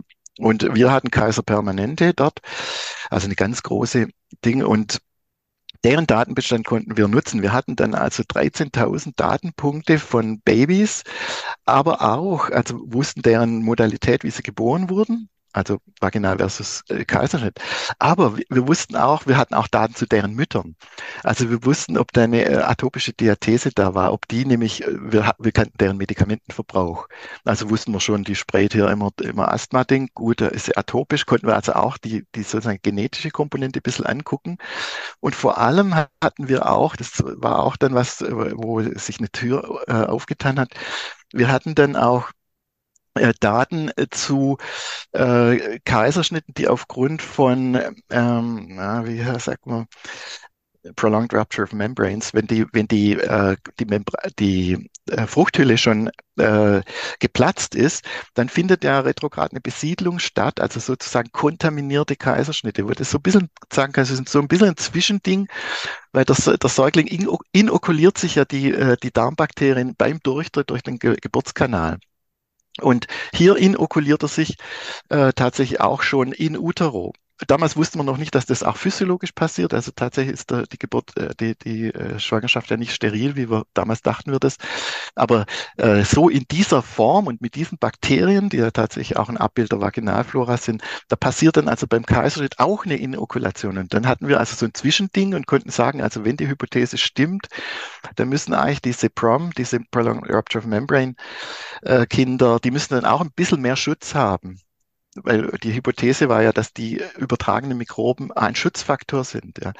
Und so konnten wir dann das, also kurz, ich mache es kurz, äh, wir konnten dann sozusagen einen riesen Datenbestand sehr effizient äh, analysieren und vor allem mit, mit absoluten Profis, weil Kaiser Permanente die Statistiker geliefert, äh, geliefert hat und haben dann eine sehr solide äh, Arbeit äh, veröffentlichen können, äh, die, äh, die einfach Hand und Fuß, äh, Hand und Fuß hat und ähm, die mir so ein bisschen äh, dann auch die Lust an, äh, die Lust an äh, Wissenschaft dann tatsächlich inokuliert haben.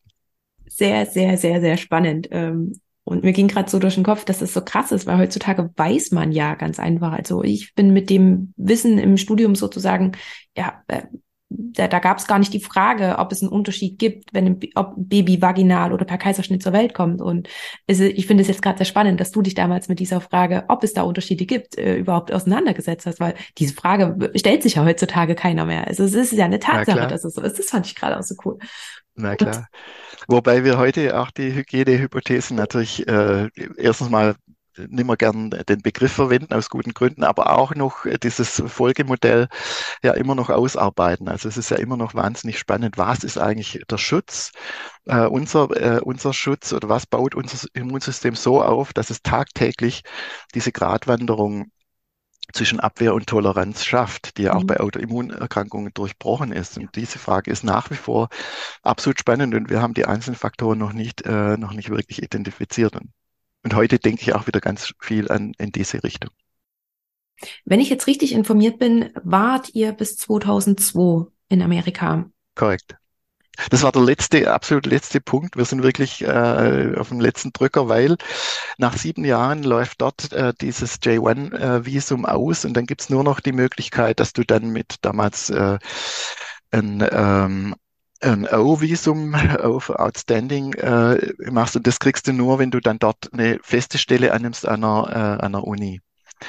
Und das wiederum war für mich äh, absolut klar, dass ich das nicht machen würde. Also da war dann wiederum Oh Mann. Äh, war für mich wiederum klar, was ich nicht mache. Und für mich war klar, ich werde nicht, das hatte ich in der Zwischenzeit, dachte ich eigentlich so, nach, nach, nach der Residency, nach der Facharztausbildung, dachte ich eigentlich, oh ja, komm, ich lande dann wahrscheinlich in Deutschland irgendwann mal, vielleicht wieder in einer Klinik oder so. Aber das war für mich dann klar, nee, also ich werde nicht universitäre Medizin machen, da sind die anderen Sachen für mich einfach viel zu viel zu kribbel, äh, kribbelig und, und spannend und ähm, ich wollte nicht tertiäre äh, Medizin machen, aber ich wusste, wusste aber gleichzeitig nicht was. Aber es war so spannend, die Zeit und ich hatte so viel Rückenwind, auch durch diese wissenschaftliche Arbeit, die wirklich Anerkennung gefunden hat. Ich habe Dartpreis gekriegt, Dartpreis, das war von einem jungen Resident, hat sich schon ein Ding, gell, dann da eingeladen zu werden und was weiß ich.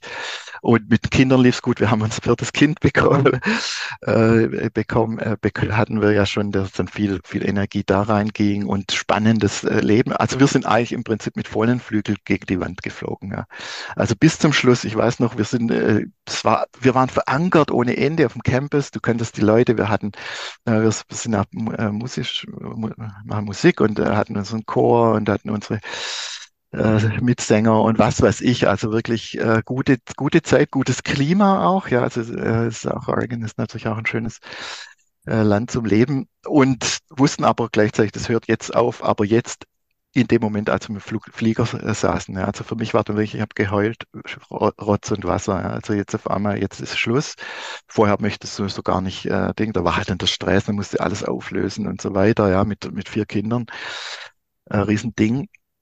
Ja, und, äh, und dann nach Deutschland und, und dann, ich hatte wirklich keine Ahnung. Ich hatte, äh, ich hatte äh, Ideen, aber alles mehr oder weniger, äh, um die Rechnungen zu bezahlen. Also es war eigentlich mehr oder weniger dann eine Zeit, die unglaublich, unglaublich anstrengend und unglaublich konflikthaft war. Und äh, nimm uns da mal bitte mit, wie, wie, wie lange hat es angedauert und wann hattest du dann auch wieder das Gefühl, irgendwo angekommen zu sein? Oh, das ging ewig. Äh, das ging Jahre. Also es war so, ähm, wir wussten immer nur, was wir nicht machen. Also wir wollten dann ähm, die erste Idee war eine Praxis mit einem Freund von mir, der auch lange, der war neun Jahre in Amerika, äh, der war Immunologe, ähm, auch so ein bisschen Heimweh, äh, Heimweh getrieben und der hat sich da eine Praxis an den Hals gebunden, irgendwo im Breisgau und äh, bei dem habe ich angefangen, Praxisvertretungen zu machen. Einfach ja, zum halt Geld, äh, Geld verdienen. Das Darf ich noch ich ganz kurz dazwischen fragen, mhm. wie war das mit deiner Facharztanerkennung? Lief das hier problemlos oder musstest du dann hier auch nochmal irgendwie, weiß ich nicht? Äh Relativ gut. Also es war, es war so ein bisschen, ach, die haben mich, äh, das ist ja dieses Facharztgespräch da mit Kaffee, Kaffee und Kuchen. Äh, haben mich alles Mögliche gefragt. Äh, eine hat mir ein EKG hingehalten, was das für ein Krampfanfall ist. Habe ich gesagt, habe keine Ahnung, ja, weil das war jetzt, jetzt eins von den Sachen, wo jetzt nicht äh, in meiner Ausbildung eine Rolle gespielt hat, ob das jetzt linksrum oder rechtsrum, da, da hast du halt, was weiß ich, den Techniker, damals auch, zum Beispiel, äh, muss man auch sich so vorstellen, da ist vieles natürlich auch hochprofessionell, äh, professionell ähm, äh, ich, ich glaube, die meisten Neurologen haben da auch ihre, äh, ihre Technicians, die dann, äh, die dann was weiß ich machen. Aber egal.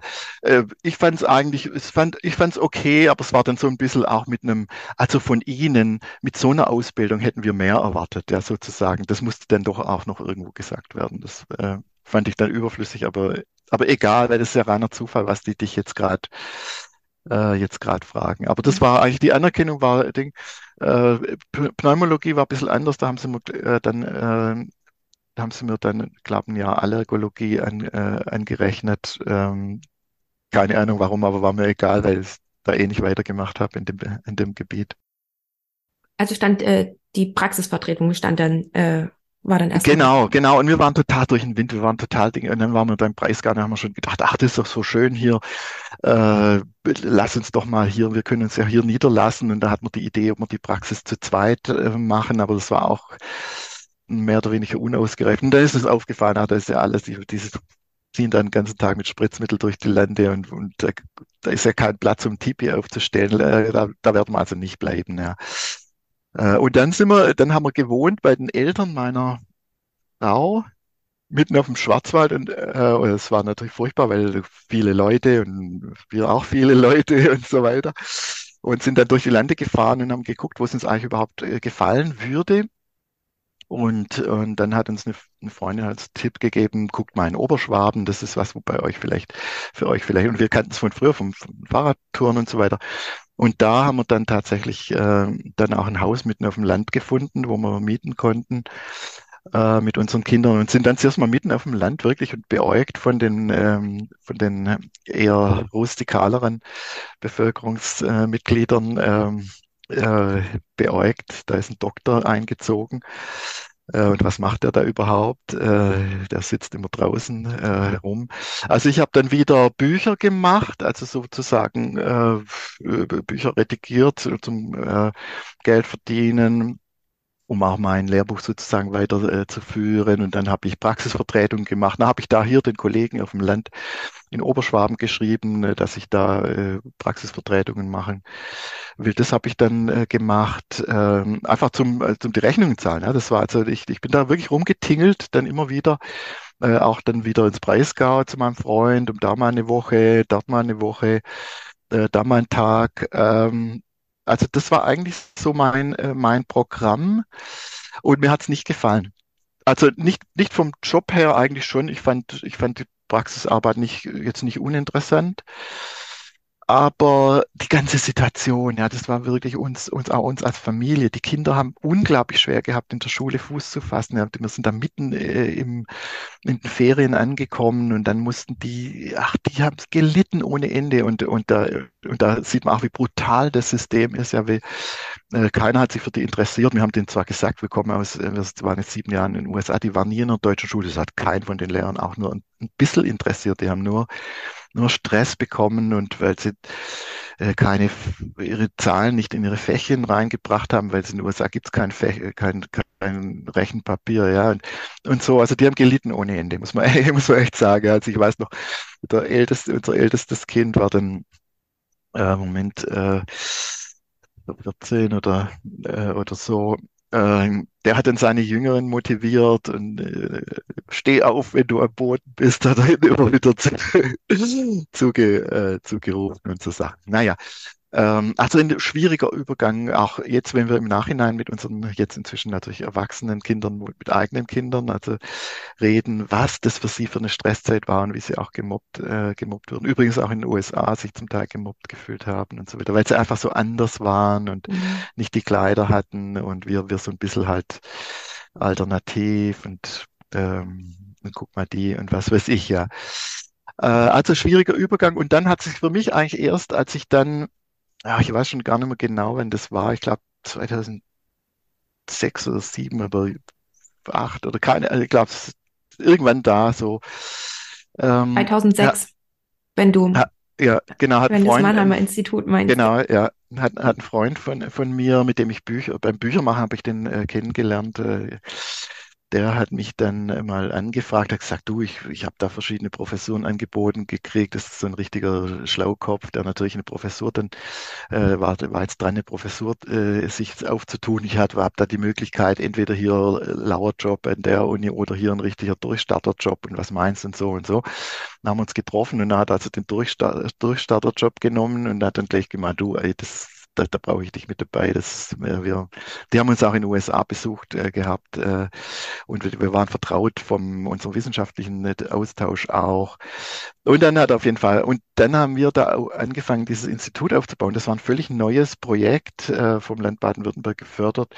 Ähm, äh, das ist Mannheimer Institut für Public Health, also formal an der Uni Heidelberg angekoppelt, äh, da also Prävention, Public Health äh, aufzubauen. Und mein Job war so die Kinderseite, also pädiatrische Public Health. Gut, ich, äh, meine Qualifikation war jetzt keine besondere, außerdem, dass ich halt sozusagen ein bisschen die epidemiologische Seite ganz gut, äh, ganz gut kannte und mich viel mit diesen Fragen einfach so als äh, einfach schon äh, schon beschäftigt hatte. Und das war dann wieder eine sehr intensive Zeit. Das haben wir so angeschoben und ein neues Team, ein gutes Team. Ähm, und da habe ich dann äh, allerdings war das mehr oder weniger, zunächst mal war es voll, aber dann war ich halbtags, habe ich das gemacht. Immer mehr dann auch wieder von zu Hause, dass ich möglichst viel zu Hause machen konnte, weil äh, von unserem Standpunkt, äh, Standort nach äh, Mannheim, ähm, das waren immer fast fünf Stunden Fahrt. Und ja, und dann, das ging bis vielleicht so 2011 oder 10 oder, oder so. Ähm, und dann seither bin ich mit denen immer noch verbunden. Ähm, inzwischen heißen die wiederum auch, auch anders, aber ähm, und, und Publi also Publikationen mache ich nach wie vor mit, äh, mit meiner, mit diesem alten Stall sozusagen. Ja, und das war eine, das war dann wieder eine gute Zeit. Das war dann eine, ja, eine wichtige Aufgabe, ganz neue, äh, ganz neue Sachen. Wir haben Reihenuntersuchungen gemacht, wir haben Kindergärten, an Kindergärten Messungen gemacht, äh, Bewegungsverhalten, Essverhalten, Ausarbeitung von äh, Präventionsstrategien, Beratung des Landes Baden-Württemberg Richtung Prävention und so weiter und so weiter. Also ich, ich fand's, ich fand's spannend, aber ich muss sagen auch was, äh, wo ich jetzt auch nicht, ähm, ja, vielleicht nicht mein Leben lang gemacht hätte, sagen wir mal so. Genau. Und in der Zwischenzeit habe ich dann schon eigentlich so meine, meinen Stand als äh, Publizist aufgebaut.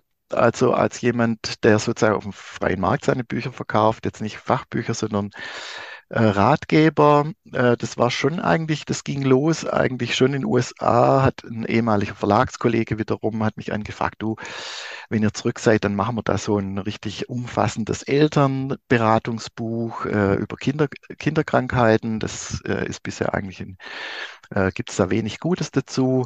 Und das haben wir dann äh, in einer jahrelangen Arbeit eigentlich ausgearbeitet an äh, dieses Buch Gesundheit für Kinder, mhm. das bis heute eigentlich der Marktführer in dem Bereich, äh, in dem Bereich geblieben ist. Ähm, und dann habe ich diese alte, alte Geschichte, äh, dieses ähm, Warum, warum, warum, warum werden äh, Kinder immer allergischer?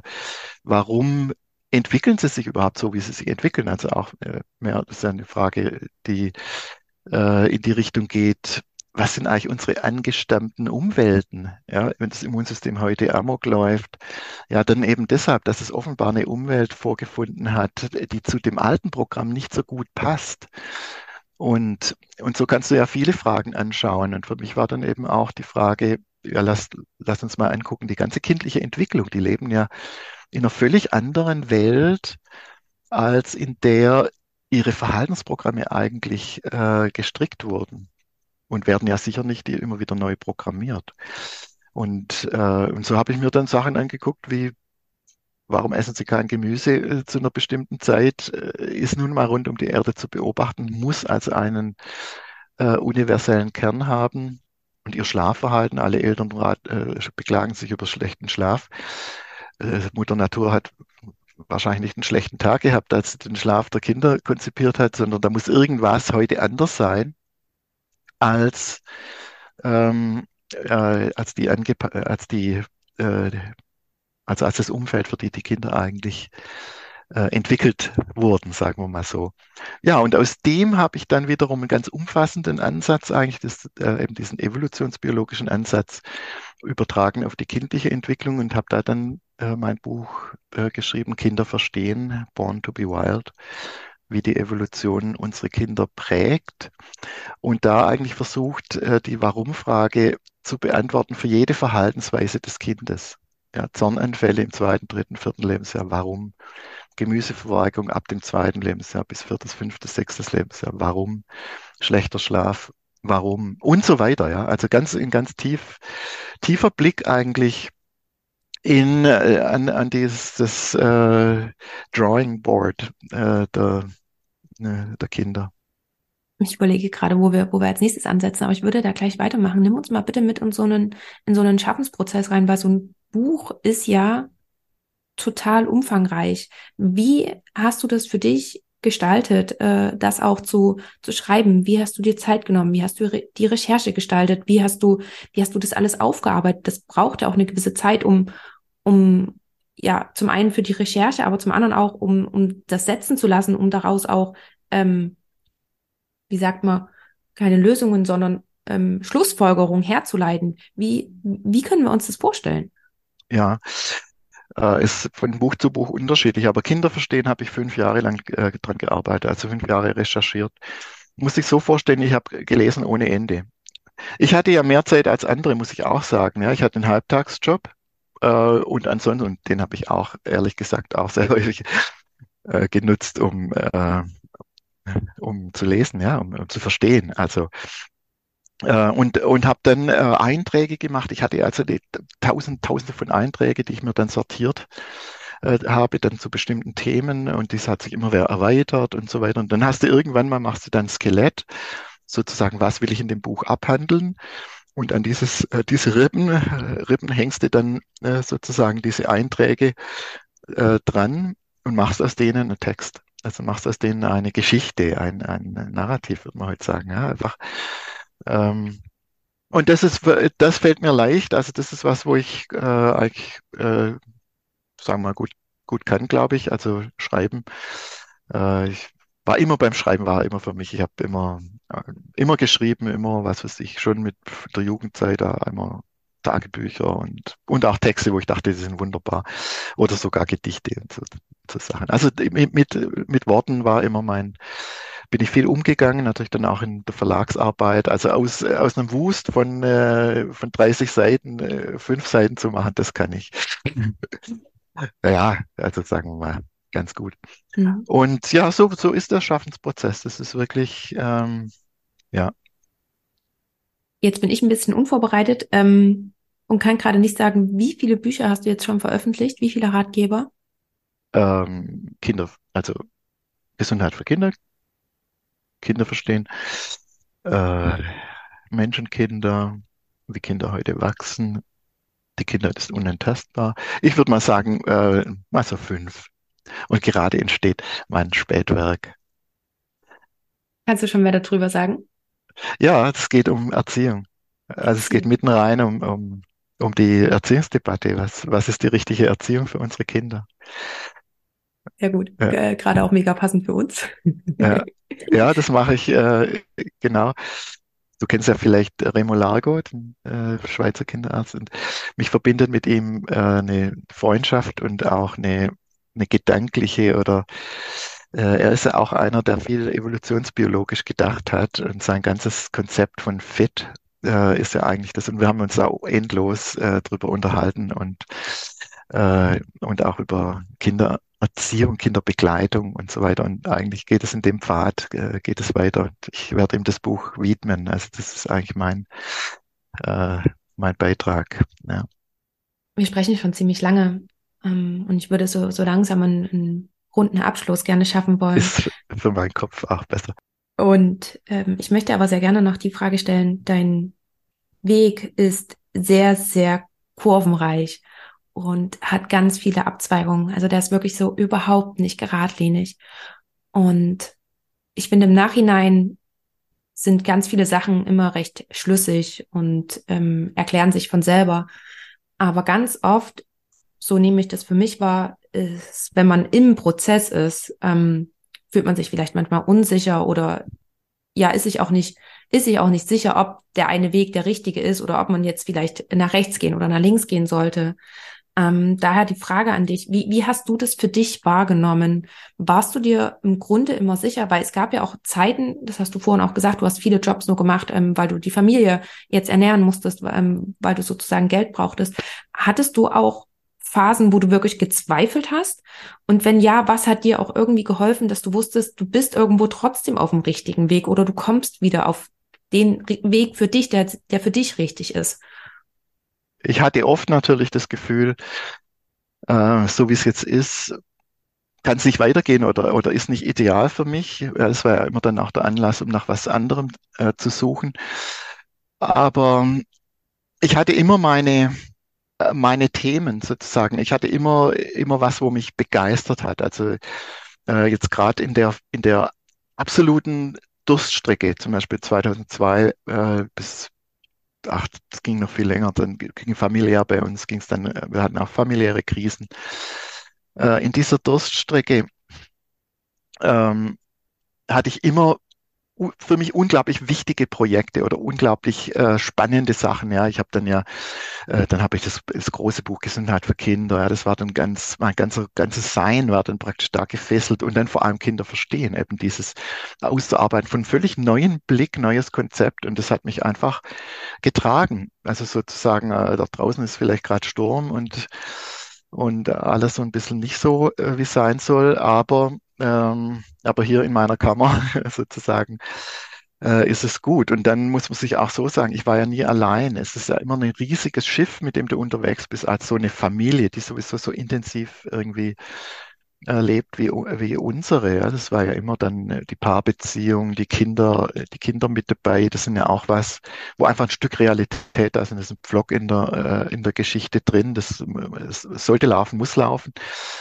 Äh, hat auch nicht immer, immer gelaufen. Das ist für mich auch einfach äh, ganz wichtig, für das, wie ich mit, ähm, äh, mit Eltern, Eltern rede. Ich bin sicher keiner, der das äh, von oben nach unten macht. Das wirklich bewahre mich. Ähm, und ich weiß, dass äh, Erziehung hat was mit Gnade zu tun, würde ich schon fast sagen. Also mit äh, ob du Rückenwind hast, ob das Glück auf deiner Seite ist, ähm, ob du es gut getroffen hast, ja, mit vielen, mit vielen, vielen Dingen, die zusammenkommen müssen. Ja, das, äh, das ist so. Und für mich ist vielleicht äh, auch so ein bisschen vielleicht zum, äh, zum Absch äh, Abschluss äh, die Reise, die mich hier und dorthin geführt hat, die vielen auch beruflichen Stationen. Eigentlich die einschneidendste Erfahrung, die kam für mich dann erst äh, eigentlich im, vor jetzt sechs, sechs, sieben Jahren, äh, das war ähm, 2017 Anfang oder Ende 2016 ging es los, und, äh, ähm, dass ich selber erkrankt bin äh, an einem chronischen Fatigue-Syndrom. Also eine, äh, nach einer Grippe. Ich hatte eine schwere Grippe und habe in der natürlich voll weitergearbeitet. Ich hatte für irgendwelche wichtigen Seminare, ja, die Lehrer sind extra angereist und so. Und ich dachte, ich muss das durchziehen. Und ich habe mich da wirklich gedopt ohne Ende und habe das durchgestanden. Und ich bin dann nie, nie wieder. Also ich hatte dann eine, wie so typisch, eine Honeymoon-Phase, so zwei, drei Monate ging es einigermaßen und dann plötzlich ein äh, Zusammenbruch aus dem ich dann, mich dann eigentlich dann eine ganz andere Bahn äh, in allem, was ich tue und äh, wie ich bin, äh, dann ergeben hat, eben der Verlauf eines äh, chronischen Fatigue-Syndroms, wo du wirklich dein Leben ähm, komplett, das komplett auf den Kopf stellt. Also deshalb vorher, mein Kopf wird jetzt so langsam äh, dass ich, ich kann dann immer, immer richtig weiter und ich muss dann danach einfach viel dafür bezahlen. Ja. Das, die Dinge. Und seither habe ich mein Leben, äh, habe ich die andere Seite, ja. Ich, ich erstens mal natürlich medizinisch, das ist für mich wirklich was, wo ich auch einen erschreckenden Blick in die Medizin leider werfen konnte, wie, wie Kollegen, wie Kollegen wirklich sind. Und zwar nicht die Minderheit. Also es ist wirklich so, dass du, du musst Glück haben, an, an Ärzte zu, zu geraten, die würdig mit ihren Patienten umgehen. Das ist meine Erfahrung als Kollege, als jemand, der für meine Kollegen Bücher geschrieben hat, der eine super Ausbildung hat, der artikuliert ist, der sich ausdrücken kann, der seine Interessen vertreten kann, kann ich nur sagen, auf der anderen Seite der Spritze begegnet dir wirklich menschlicher, ja, menschliche Gemeinheit zu großen Teilen. Ja? Also einfach nicht anerkennen, da, dein Wort zählt nicht, ja, das kennen wir ja, das, das, das wurde abgeklärt, ja, das, das kennen wir, chronisches Fatigue-Syndrom, das kennen wir ja. Das ist, äh, das ist eine larvierte Depression und äh, gehen Sie da mal zu dem Kollegen, der kennt sich aus und so weiter. Dieses, äh, dieses absolute, ich bin hier der Chef, ich bin hier der Experte, ich kenne mich aus, du Patient hast keine Ahnung. Ja, also es äh, ist in der Debatte, ich habe jetzt wirklich pauschalisiert und will mich entschuldigen bei den vielen, vielen Kolleginnen und Kollegen, die sicher ganz anders unterwegs sind und die äh, ihre Patienten validieren können und die verstehen können, was die durchmachen und sie ernst nehmen können.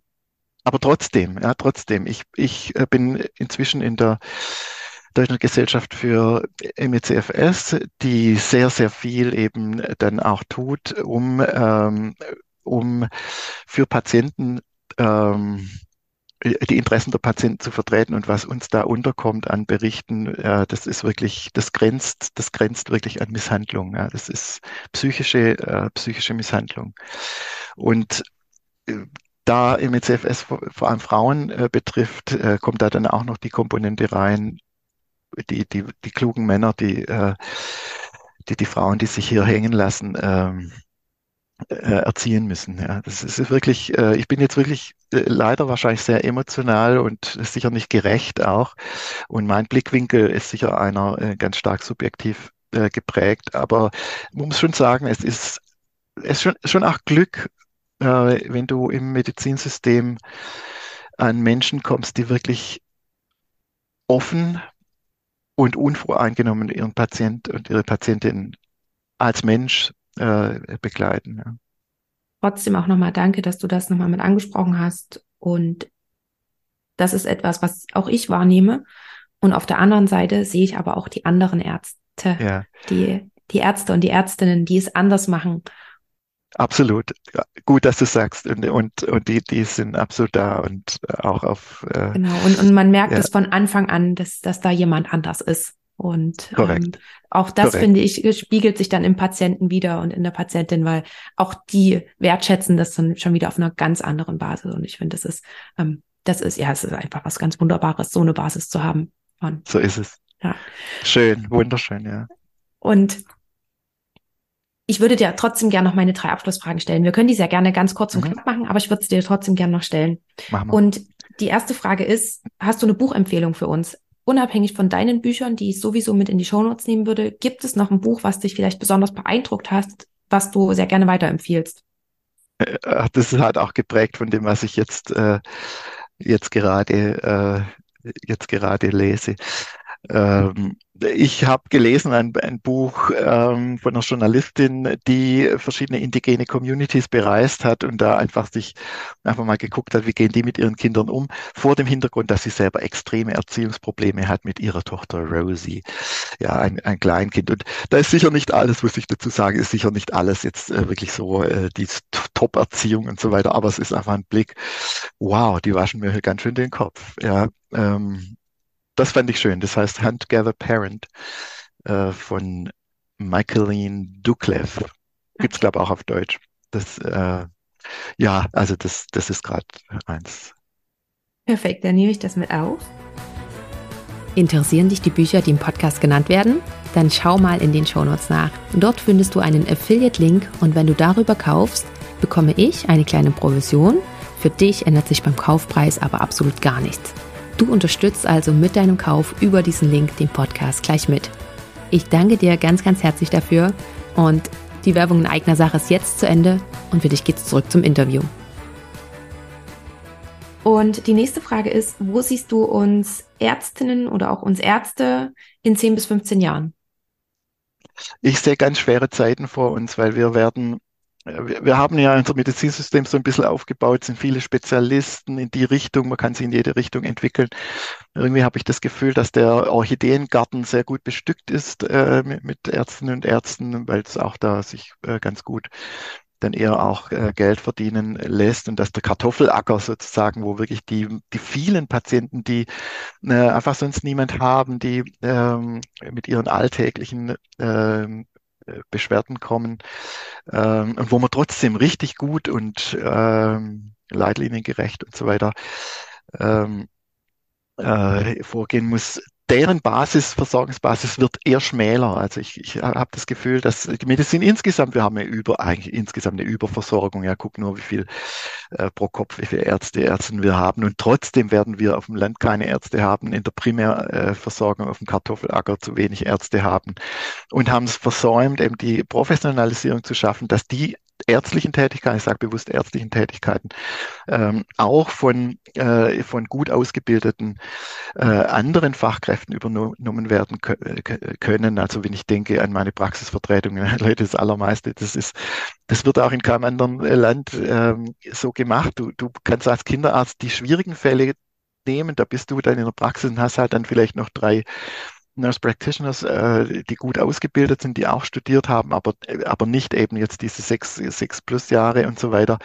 Ähm, die übernehmen die Vorsorgen, die machen die einfachen Fälle, jeder, jeder Schnupfen und so weiter. Und wenn die nicht weiterkommen, dann kommst du dir. Das ist effektiv und das ist auch das, wo dann die wiederum äh, viel mehr motiviert sind und viel mehr und bei, bei uns du äh, kinderärztliche Vorsorgen, das lernst du von deinem Vorgänger, das hast du nie gemacht. Der sagte in der Schublade, da sind die Bögen drin und guck das mal an und keiner, keiner hat da irgendeine professionelle Einstellung dazu. Ja, das ist, also jetzt mal, ähm, und deshalb, äh, wie sehe ich uns als äh, als Mediziner, mh, hm, ich, ja, ich, äh, ich glaube, wir werden ähm, schon in eine, in eine gewisse Krise, in eine gewisse Krise rein, reinlaufen, eben in diesem, in diesem Bereich und müssen gucken, dass wir unsere Ressourcen so einsetzen, wie es eigentlich eine inklusive Gesellschaft eigentlich braucht. Ja, das, äh, die ärztliche Selbstversorgung müsste darauf zielen, dass wirklich eine gute Versorgungsbasis für alle da ist.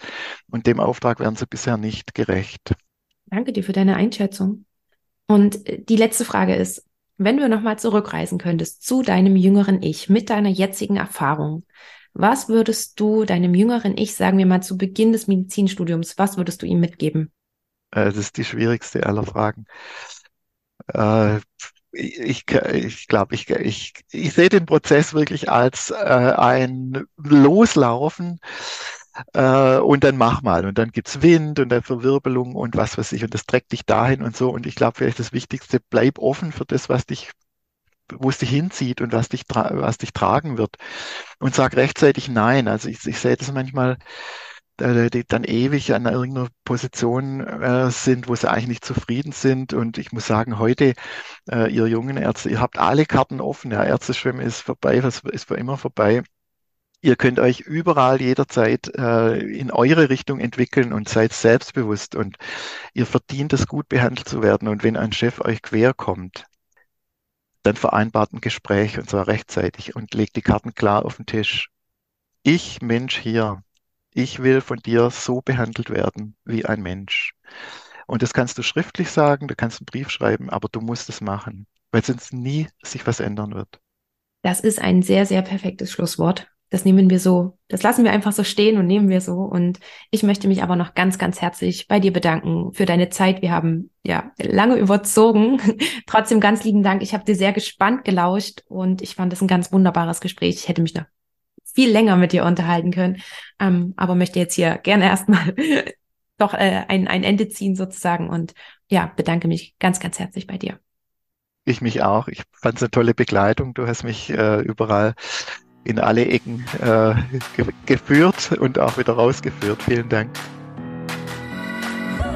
Das war das Interview für diese Episode. Ich hoffe sehr, dass du einiges für dich daraus mitgenommen hast. Möchtest du mehr zu meinem heutigen Gast erfahren? Dann findest du alle Links in den Show Notes. Dort findest du auch alle weiteren Informationen rund um Medizinpioniere und du kannst natürlich super gerne einfach mal bei Instagram vorbeischauen. Dort gibt es noch weitere Informationen rund um das Thema unkonventionelle Karrierewege in der Medizin. Dort informiere ich dich auch, wenn Interviews anstehen, sodass du dann die Möglichkeit hast, mir Fragen zu schicken, welche ich dann im Interview mitstellen werde. Wenn dir die Episode gefallen hat, freue ich mich, wenn du sie mit all denen teilst, für die sie ebenfalls interessant sein könnte. Und wenn du darüber hinaus noch mich bzw. vor allem den Podcast unterstützen möchtest, so hast du auch mehrere Möglichkeiten. Du kannst zum Beispiel eine Bewertung abgeben bei Apple Podcast oder auch bei Spotify Oder wenn du möchtest, kannst du den Podcast auch finanziell unterstützen. Und dazu schau am besten in die Show Notes nach. Dort findest du alle Informationen. Oder schau ganz einfach mal auf die Webseite. Die findest du unter www.medizinpioniere.de. Lieben Dank, dass du bei dieser Folge mit dabei warst, dass du bis zum Schluss zugehört hast und wir hören uns dann zur nächsten Folge wieder. Bis dahin, ciao!